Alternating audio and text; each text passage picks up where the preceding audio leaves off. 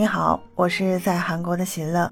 今天我们要说的北京2022年冬残奥会的人物故事的主人公是零零后的张梦秋。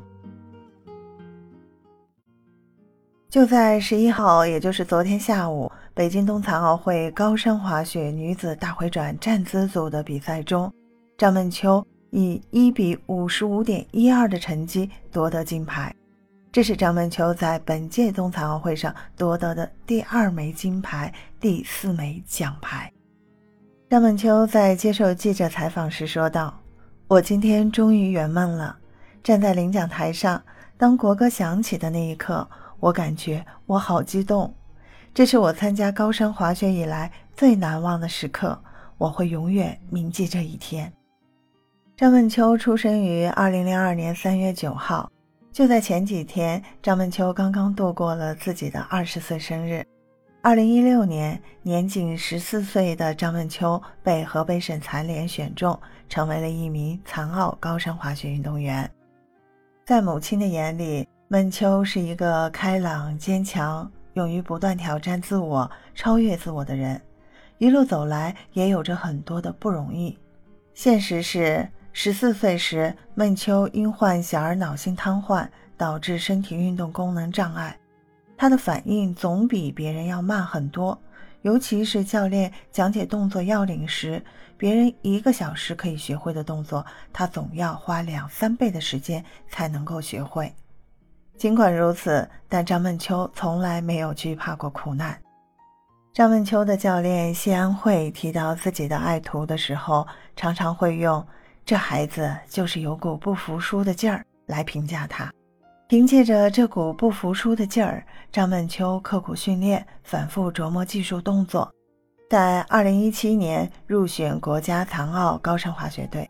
自2019年起，张梦秋代表国家队在国际赛事中陆续斩获金牌。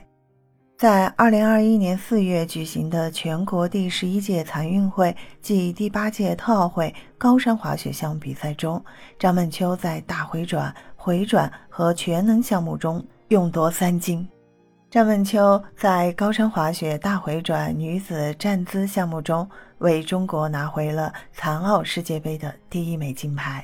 梦秋曾说：“我的梦想就是站在北京二零二二年冬残奥会的最高领奖台上。”为了实现自己的梦想，六年来，张梦秋绝大部分时间是待在寒冷的训练场，一遍一遍做好教练要求的动作，一个个完成好安排的计划。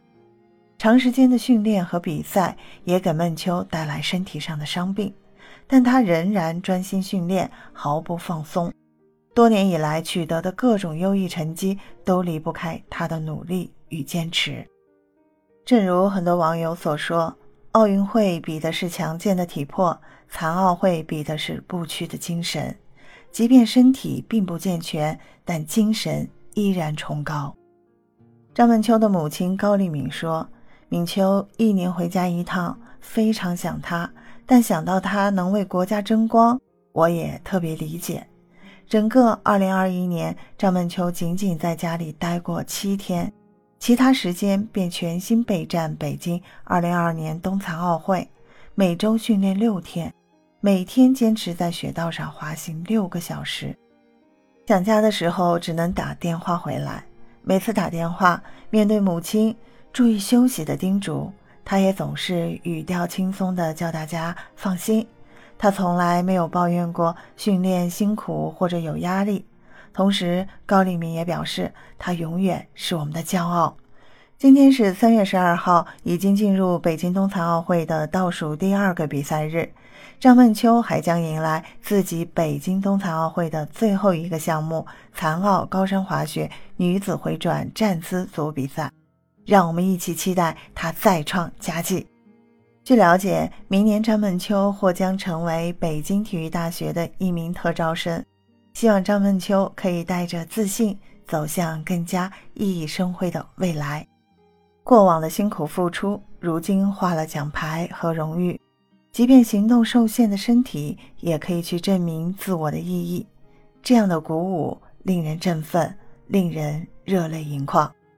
你听了张梦秋的故事有何感想？欢迎在节目下方的评论区给喜乐留言。感谢收听和订阅喜乐运动会，我们下期节目再见。